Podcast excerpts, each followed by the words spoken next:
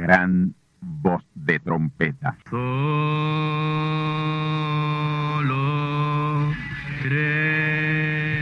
Saludos amigos y hermanos radioyentes. Están ustedes en sintonía con la audición radial Gran Voz de Trompeta, con el mensaje final de Dios al mundo, a la iglesia y a su pueblo escogido. Esta es la voz de Dios, proclamando el mensaje del Evangelio del Reino, o Evangelio eterno, a todos los que moran en la tierra, en el cumplimiento de Apocalipsis capítulo 14 y verso 6. Este es un mensaje de alerta y de apercibimiento ante los eventos proféticos del fin del mundo que ya han comenzado. No es que viene el fin del mundo, es que ya comenzó.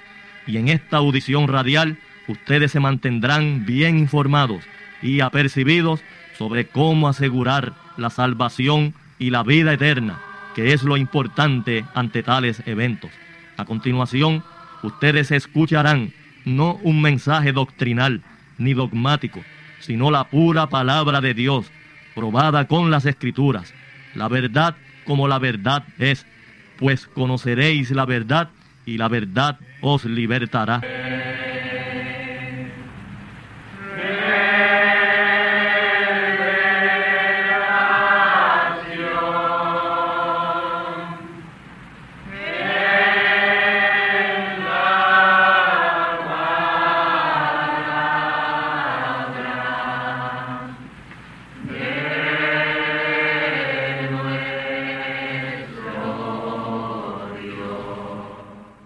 Como es mi costumbre, siempre que traigo alguna enseñanza de la palabra de Dios, leer las escrituras, he aquí en esta ocasión la escritura que tenemos. Escuche bien. Ezequiel 34, versículos 9 al 12. Dice así, Por tanto, oh pastores, oíd palabra de Jehová. Así ha dicho el Señor Jehová. He aquí yo a los pastores, y requeriré mis ovejas de su mano, y haréles dejar de apacentar las ovejas. Ni los pastores se apacentarán más a sí mismos, pues yo libraré mis ovejas de sus bocas y no les será más por comida. Porque así ha dicho el Señor Jehová. He aquí, yo, yo requeriré mis ovejas y las reconoceré. Como reconoce su rebaño el pastor el día que está en medio de sus ovejas esparcidas. Así reconoceré mis ovejas y las libraré de todos los lugares en que fueron esparcidas el día del nublado y de la obscuridad. Hasta aquí su santa y bendita palabra. Ahora a la respuesta a la primera de las tres preguntas que estaré contestando. Pregunta, Pastor, ¿cuál es el verdadero alcance de las palabras del Señor Jesús? El que diere un vaso de agua, agua fría, a uno de estos pequeñitos, no perderá su recompensa. Esta es la respuesta. Los pequeñitos son simiente predestinada, la verdadera simiente de Dios, la verdadera iglesia, la verdadera iglesia del Señor, los elegidos de Dios. Esos son los pequeñitos. El vaso de agua fría es representativo de favores y ayuda a ellos en momentos de pruebas o de angustias. Y no necesariamente tiene que ser el vaso de agua fría literalmente, aunque también está incluido el vaso de agua fría. Pero en sí son favores y ayuda más que nada. El Señor Jesús se estaba refiriendo a personas que ayudarían a la verdadera iglesia, aunque eso les costara la vida en ciertas circunstancias. Estas ayudas siempre vendrán en circunstancias de verdadera necesidad de los pequeñitos. En la persecución de la novia, la verdadera iglesia, en los primeros siglos del cristianismo, hubo muchos que perdieron la vida por ayudar a los creyentes. Ellos los protegían, escondiéndolos en sus escondites, les daban alimentos y los protegían. Cuando al fin los descubrían, mataban a los cristianos y a esos amigos que les protegían, pero ellos de todos modos los protegían. Estos no perderán su recompensa en el día del juicio final. Serán recompensados con vida eterna, porque esa será la recompensa. Y ahí está el vaso de agua fría. Así que este es un término de mucho más amplitud. La recompensa de todas aquellas personas que ayudarán a los pequeñitos, los verdaderos creyentes, será vida eterna. Ellos recibirán vida eterna por su actitud. Ahora entiendan que aún estas personas están predestinadas para hacer esto. Y en el día del juicio final los libros serán abiertos, el de la vida y el de las obras el que no fue hallado escrito en el libro de la vida fue puesto a la izquierda como cabro, y el que fue hallado escrito en el libro de la vida, vírgenes fatuas, y los que dieron el vaso de agua fría, son ovejas que serán puestas a la derecha. Estos términos izquierda y derecha representan salvación y condenación. Cabros puestos a la izquierda son pecadores, ovejas puestas a la derecha son salvados, creyentes salvos. Y entre esos salvados estarán los que dieron el vaso de agua fría. La recompensa fue vida eterna. Muchos perderán la vida por ayudar y defender a los creyentes. Ellos serán recompensados. Recuerden, dar el vaso de agua fría es representativo de ayuda y protección a la simiente de Dios. Hasta aquí, amigo oyente, la respuesta a su pregunta. Hermano pastor y director de Gran Voz de Trompeta. En el milenio, ¿quiénes son los que edificarán casas y los que plantarán viñas o cultivarán la tierra? Respuesta a esta pregunta. En el milenio cualquiera de la novia, la verdadera iglesia de Cristo, que tuvo algún deseo antes del milenio, cuando estuvo en la tierra, y ese deseo no se le cumplió, como por ejemplo tener su casa en algún lugar específico, Dios le concederá ese deseo si aún lo mantiene y lo desea cumplido. Digamos que yo deseé tener una casa allá en el pico del yunque y todavía en el milenio tengo ese deseo.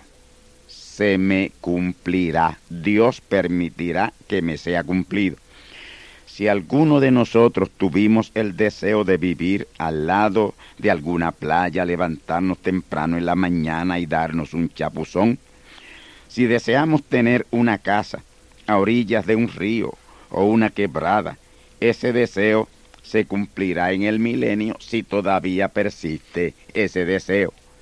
El milenio es una dispensación, la dispensación del reino, y es una dispensación como otra cualquiera, también es imperfecta, porque termina con la guerra de Gog y Magog.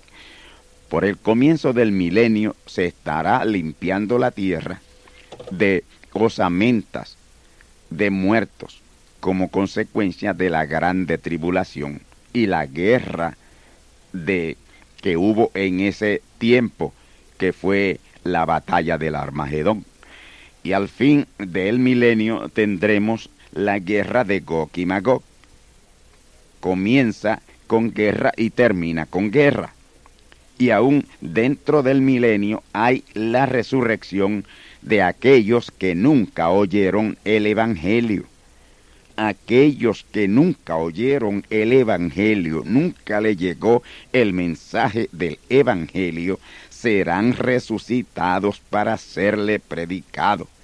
Y los levitas de Dios de todos los tiempos estarán ministrándole el Evangelio a esos que han resucitado y que nunca oyeron el Evangelio. Unos creerán y otros no los que creerán serán salvos y entrarán a la eternidad. Los que no creerán serán condenados y morirán en el término de cien años. Morirán en el término de cien años. Es decir, que no durarán más de cien años si rechazan el mensaje que se le estará dando. Y esto también hace del milenio una dispensación imperfecta. Yo creo que todavía habrá lluvia en el milenio y habrá actividades como las de hoy, pero actividades lícitas, no habrá nada ilícito. Con la única diferencia que en el milenio será un gobierno teocrático, un reino de Dios, no de hombres, no habrá maldad en el milenio, no habrá actividades pecaminosas en el milenio como las hay ahora.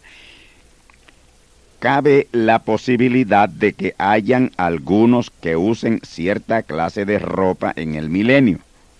Esos mismos que cultivarán la tierra y construirán casas. Sin embargo, en la eternidad y en los cielos nuevos y la tierra nueva, allá no se usará ropa, ya ahí tampoco lloverá. Ahí sí que no se construirá ni se inventará nada, porque todo será perfecto.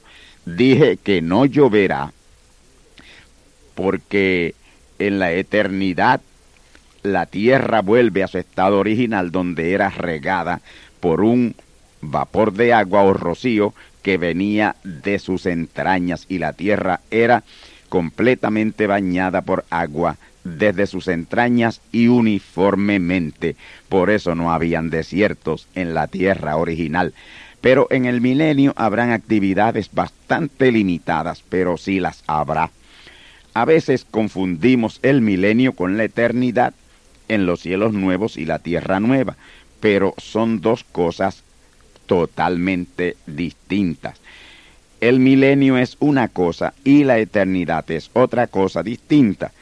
En el milenio la tierra quedará aún como está ahora, excepto la destrucción que causará la tercera guerra mundial y todos los juicios de la grande tribulación, desastres naturales, los cuales de hecho cambiarán mucho la topografía actual de la Tierra. Todas esas grandes ciudades quedarán destruidas y esas ruinas permanecerán ahí. Desaparecerán islas que ya no estarán en el mapa actual de la Tierra.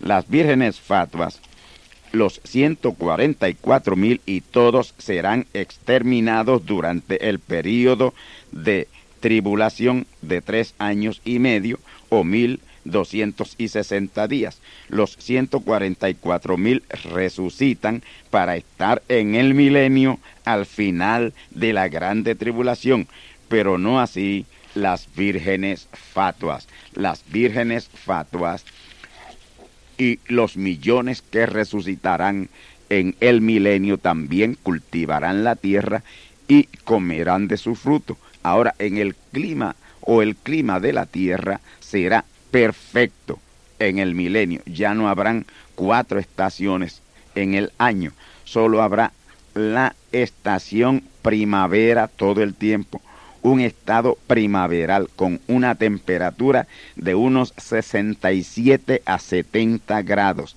y ya ahí no habrán disturbios atmosféricos. Hasta aquí esa pregunta de nuestro amigo radioyente que nos las envió. Vamos entonces a la próxima pregunta, que es la tercera pregunta que estaré contestando en esta ocasión. Escuchemos.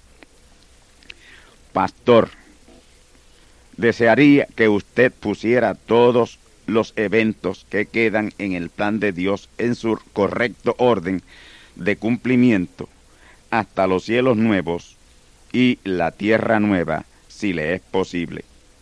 Esta no es una pregunta, pero sí contesta una interrogante y yo desearía tener claro ese orden de esos eventos.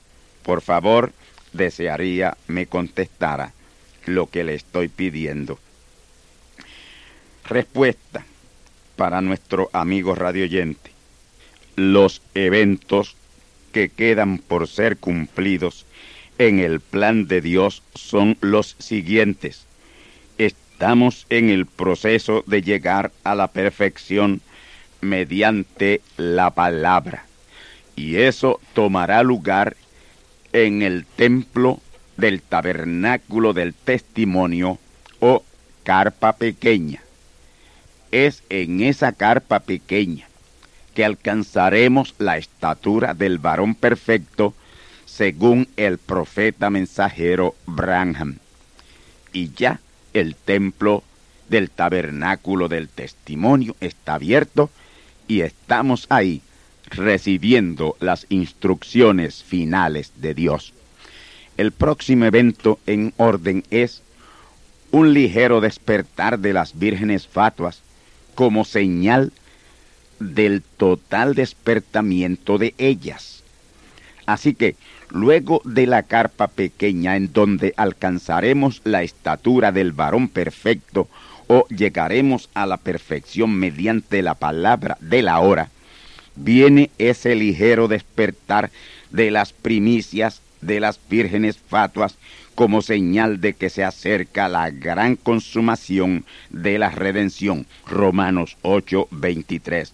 Luego sigue el terremoto de la tercera crucifixión de Cristo, que es el terremoto de Apocalipsis capítulo 6 versículos 12 al 17, un terremoto mundial y ese es el terremoto que se espera aquí en Puerto Rico y eso está bien cerca.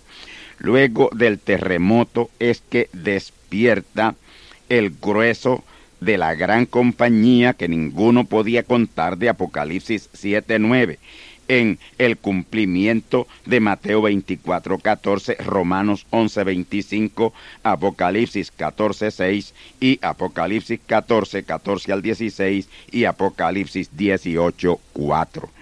Ahí entonces le siguen unas grandes reuniones alrededor del mundo durante siete meses o 210 días esas son grandes reuniones evangelísticas, pero en esta ocasión genuinas reuniones evangelísticas, no para sacarle dinero a la gente, sino para genuina salvación y genuino disfrute de la salud por los múltiples milagros que acontecerán.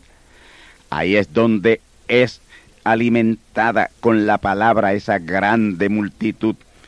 Pero en medio de ese gran avivamiento habrá otro terremoto, el terremoto de Apocalipsis 18, 21 al 23, como señal inminente de la tercera venida de Cristo. Lo próximo es la adopción de la novia o la verdadera iglesia, en la cual viene la plenitud de Dios sobre el genuino grupo de creyentes que espera la adopción y redención de sus cuerpos. Y de ahí en adelante es que da comienzo el ministerio de la tercera etapa de la semana 70 de Daniel, etapa de juicio y condenación a los crucificadores de Cristo la palabra por tercera vez. Ocho meses de ministerio a almas encarceladas, un ministerio de condenación al mundo entero. Ya ahí nadie puede ser salvo excepto Israel, los 144 mil. Este será un ministerio en donde tomarán lugar grandes milagros creativos, milagros nunca vistos en la historia del Evangelio. Sin embargo, ya no habrá tiempo para salvación. Ya la puerta estará cerrada al mundo gentil y ni un solo gentil podrá ser salvo. Terminados esos ocho meses o 240 días de ministerio, en la tercera etapa de la semana 70 de Daniel, a los 70 días o dos meses, diez días, Israel, los 144 mil, reciben el mensaje del Evangelio eterno por su mensajero Mesías que le llegará de Occidente pues eso toma lugar ya en el principio de los tres años y medios de la grande tribulación, en los primeros tres meses de la grande tribulación.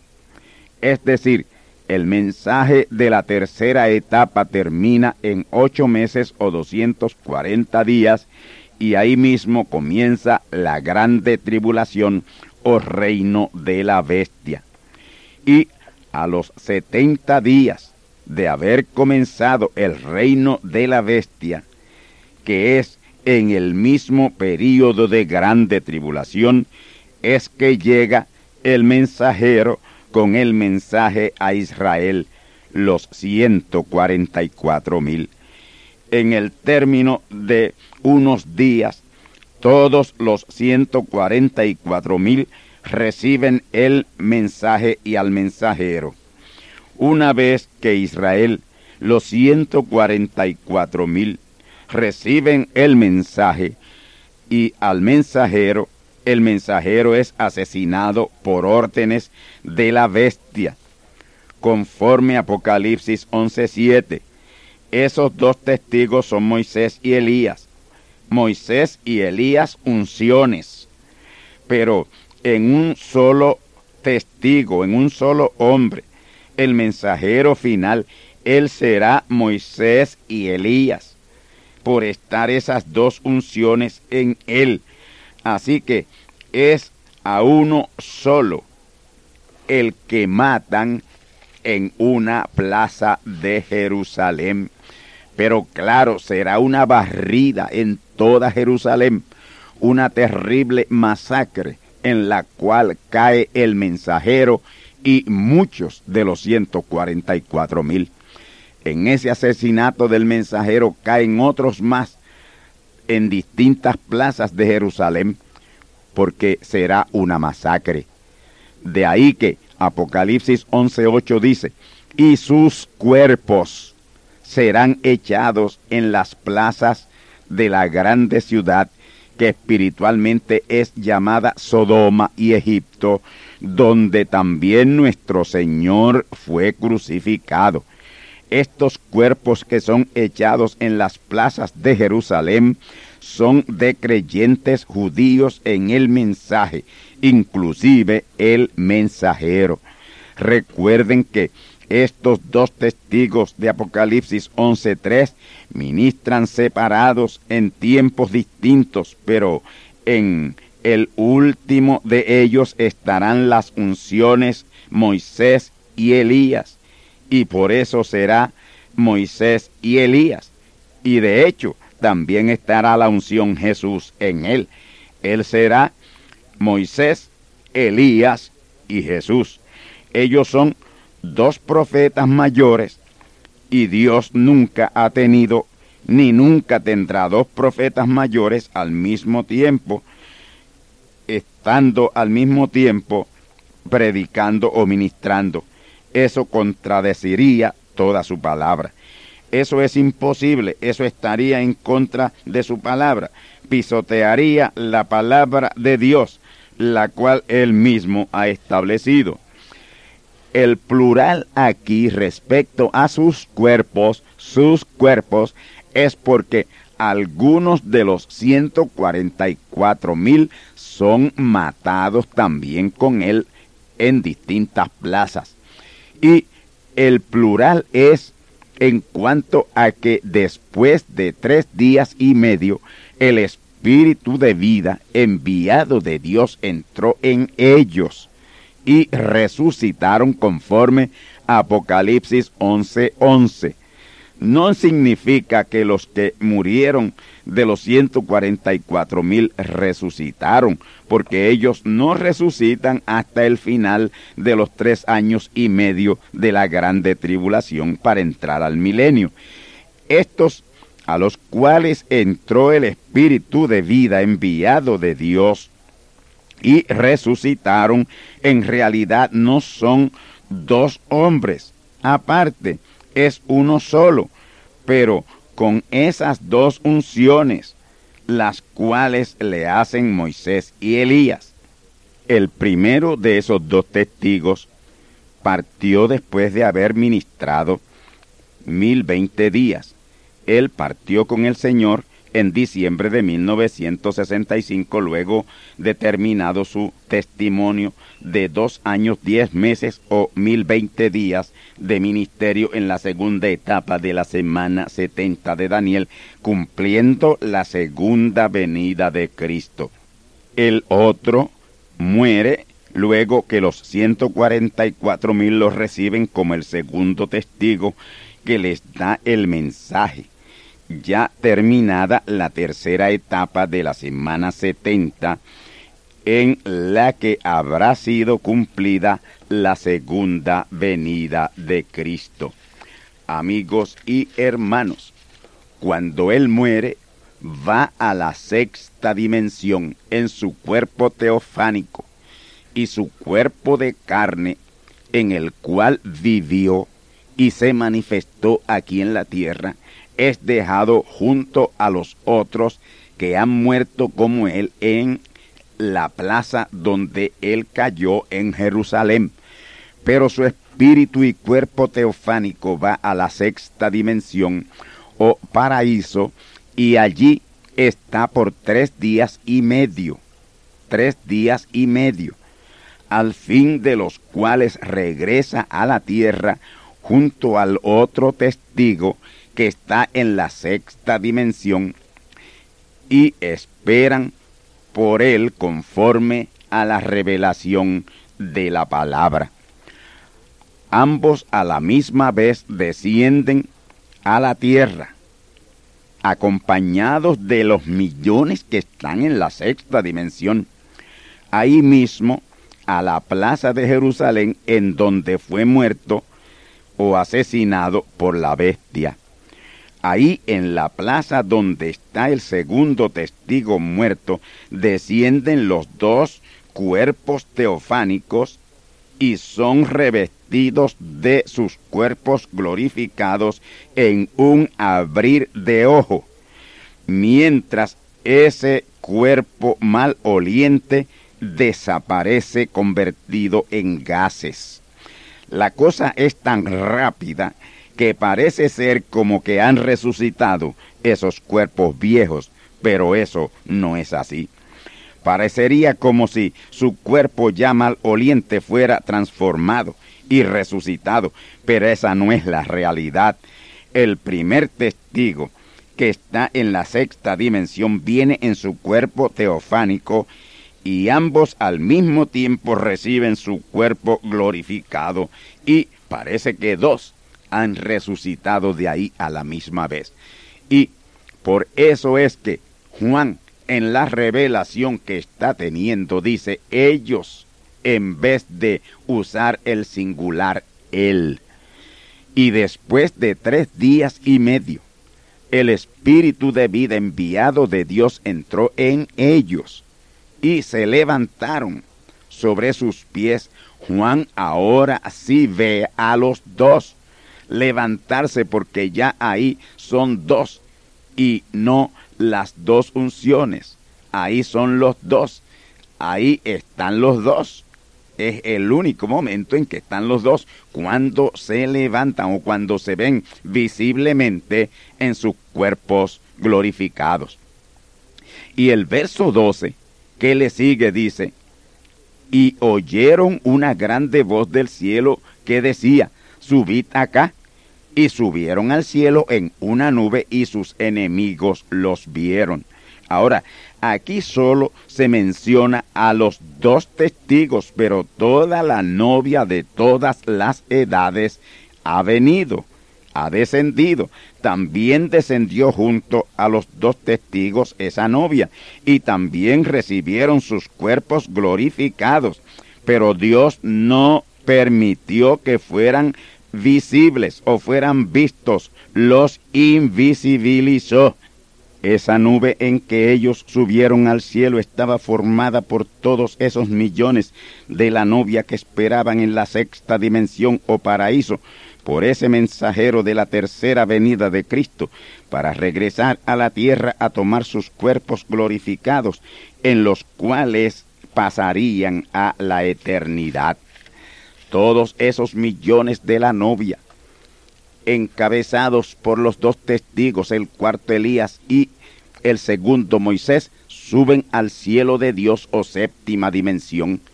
Ellos son los que presentan a Dios toda la novia de las ocho edades, las siete edades de la iglesia, y los de la octava edad, que es la edad celestial, y los que aún quedaron del Antiguo Testamento que no resucitaron con Jesús así como Jesús antes de que nadie le tocara o aparecerle a alguien tuvo que ir al Padre a presentarle los que se levantaron con él las primicias, también estos dos testigos, estos dos profetas tienen que subir al Padre a presentar los suyos, que son todos los que durmieron en Jesús y en Branham.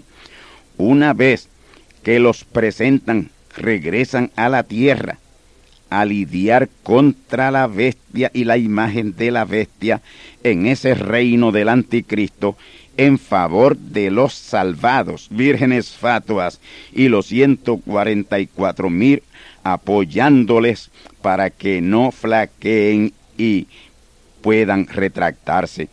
La novia completa estará aquí en la tierra combatiendo contra la bestia y su imagen en el período de grande tribulación, ellos ya estarán en sus cuerpos glorificados. Los siete ángeles derraman las siete copas de la ira de Dios sobre la tierra en la grande tribulación. Y el octavo ángel o segundo testigo es el líder de esa lucha contra la bestia y su imagen. Terminada la grande tribulación, un ángel desciende del cielo con la llave del abismo y una grande cadena en su mano. Ese ángel es el segundo testigo. El cielo del cual él desciende es la edad celestial, la llave es la autoridad suya en la palabra y por la palabra con la cual todo ha tomado lugar. Es la llave del poder de la palabra para confinarlo a una inactividad de mil años, Apocalipsis 21. Ahí es que comienza el milenio y ahí es la resurrección de los 144 mil para entrar al milenio y reinar con Cristo mil años. Apocalipsis 24. Y cuando los mil años del milenio son cumplidos, Satanás es suelto de su prisión. Apocalipsis 27. Recuerden lo que les he explicado en cuanto a su desconfinamiento o estar libre. Eso se cumple cuando Él se beneficia de la resurrección de todos los pecadores desde Caín hasta el último pecador. Esa resurrección de todos esos billones o trillones de pecadores es lo que suelta a Satán de su prisión de inactividad y ahora su actividad será influenciarlos y llevarlos a la guerra de Gog y Magog. En los mil años del reino milenial, todos los que estarán en el milenio son redimidos y Satán ha pasado mil años sin poder inducir a nadie a pecar y esa es su prisión, ese es su encarcelamiento o confinamiento. Por supuesto, aquí tenemos que hacer la excepción de los que resucitan en el milenio, que son aquellos que nunca oyeron el Evangelio. Dios les resucitará para que les sea predicado. Ellos resucitan pecadores tal como murieron, pero Dios no le permitirá absolutamente ninguna actividad pecaminosa. A todos se le dará cien años para aceptar el plan de redención o rechazarlo. Y de acuerdo a su actitud, Dios obrará con los tales. Millones creerán, millones no creerán el mensaje y los que creen son salvos, los otros condenados. Dios tomará el último siglo del reino milenial para esto. Para esto habrá cien años un siglo completo del reino milenial. Y ahí es que se cumple la profecía de Isaías que dice, Isaías 65, 20, escuchemos, no habrá más allí niño de días, ni viejo que sus días no cumpla, porque el niño morirá de cien años, y el pecador de cien años será maldito, hemos citado. Ahora bien, recordemos que el aprisionamiento o encadenamiento de Satanás consiste en que no habrá pecadores con los cuales llevar a cabo su actividad pecaminosa. Y esto lo sugiere Apocalipsis 27, que ustedes pueden escudriñarlo en sus hogares.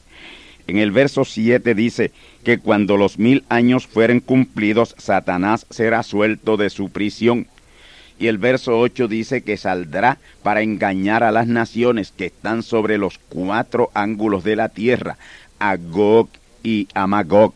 Gog y Magog representa a todas las naciones que estuvieron confederadas en el reino del anticristo, pero muy en especial la confederación final de diez repúblicas rusas.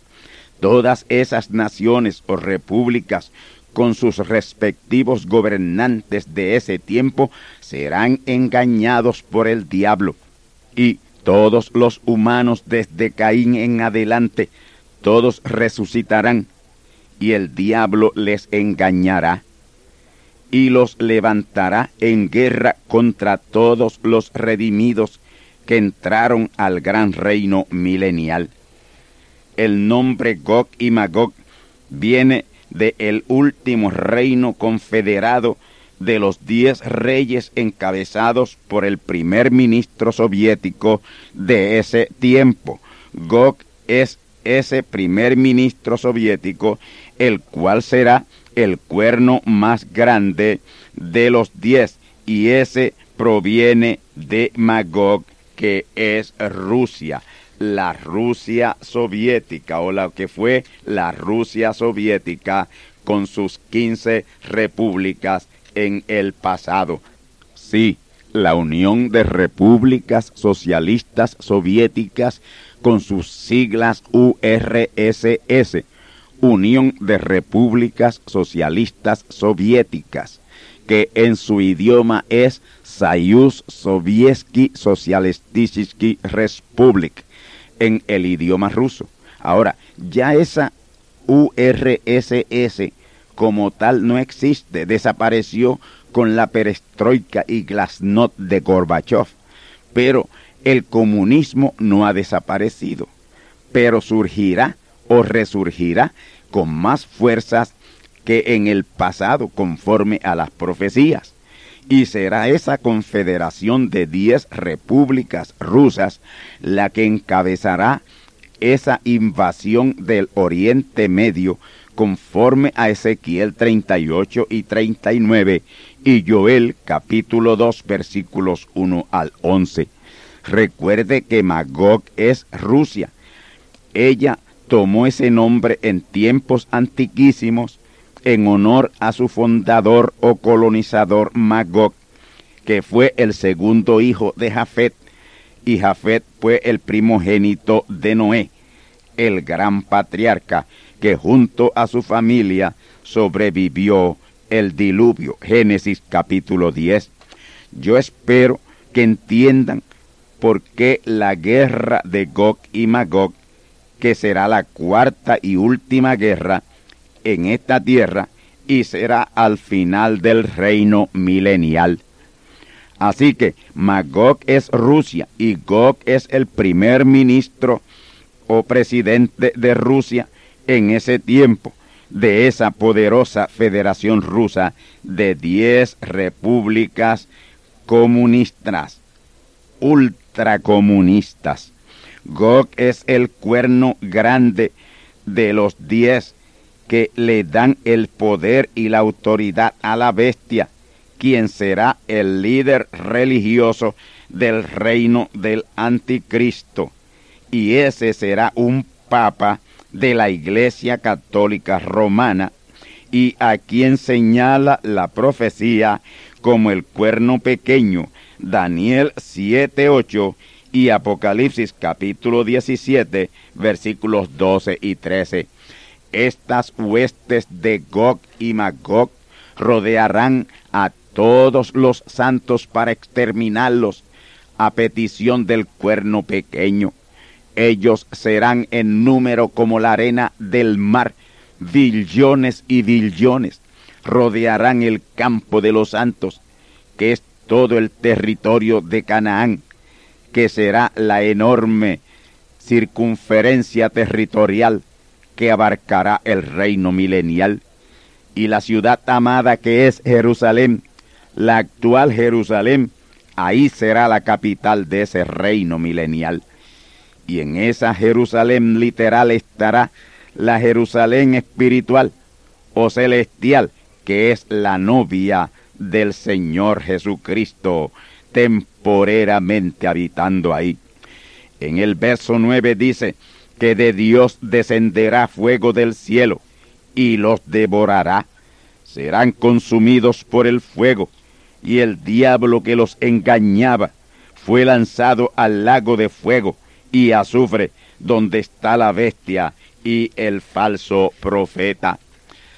Esa bestia es el anticristo, el papa, y el falso profeta será el nuevo papa de la Confederación Mundial de Iglesias, que al fin tendrá un papa. Ahora, cuando resucitan o vienen a juicio todos los de la sexta dimensión, que como vírgenes fatuas quedaron, vienen a la vez ante Dios todos los engañados por el diablo que rodearon el campo de los santos. Es por eso que los libros fueron abiertos, libros plural, el libro de las obras y el libro de la palabra y el libro de la vida. Claro, entiendan que todo esto es figurativo estos libros más bien es la memoria perfecta de la novia que estará juzgando, que lo sabrá todo y tendrá poder para presentarle cintas para que ellos vean lo que hicieron, sus maldades que proyectaron. Y los que fueron hallados en el libro de la vida fueron las vírgenes fatuas o serán las vírgenes fatuas. Escuchemos Apocalipsis 20:12 y vi los muertos grandes y pequeños que estaban delante de Dios y los libros fueron abiertos y otro libro fue abierto el cual es el libro de la vida y fueron juzgados los muertos por las cosas que estaban escritas en los libros según sus obras. El verso 15 dice, y el que no fue hallado escrito en el libro de la vida fue lanzado en el lago de fuego. Los que fueron hallados escritos en el libro de la vida entraron a la vida eterna. Y todos iremos a la séptima dimensión o cielo de Dios mientras la tierra pasa por el lago de fuego o la tierra está pasando por ese lago de fuego que consume todo pecado. Una vez que termina ese juicio final, la novia, los 144 mil, los miles o millones de las tribus perdidas, las vírgenes fatuas y los que dieron el vaso de agua fría a los pequeñitos, todos dejaremos esta tierra y ya fuera de ella, el fuego se extenderá a toda la tierra para su purificación y renovación y regreso a su condición original. Una vez la tierra sea purificada por el fuego, será recreada y vuelta a su estado original. Cuando la tierra sea vuelta a su estado original, sin mares, todo tierra, nuevos cielos, nueva atmósfera, todo perfecto, como en el principio, entonces todos regresaremos a nuestra tierra nueva y cielo nuevo, en donde estará la ciudad literal o el santo monte de la tierra, que será el gran palacio de la novia o esposa de Dios. Ya ahí ha comenzado la eternidad. No más diablo, no más demonios, no más muerte, no más entierros, no más funerales, no más enfermedades, no más médicos, ni farmacias, ni hospitales, ni política, ni políticos, ni legislatura, ni legisladores corruptos, ni leyes obsoletas, ni sistemas de justicias chanchulleros que las violen. Y lo que más, no habrá ya más pastores, maestros o evangelistas o misioneros que comercien más con el Evangelio. Dios y su pueblo habitarán la tierra eternamente y poblarán el infinito universo de eternidad a eternidad ininterrumpida. Amén. Hemos contestado esta pregunta a nuestro amigo radio oyente y queremos decirle que la respuesta es así dice el Señor. Amén.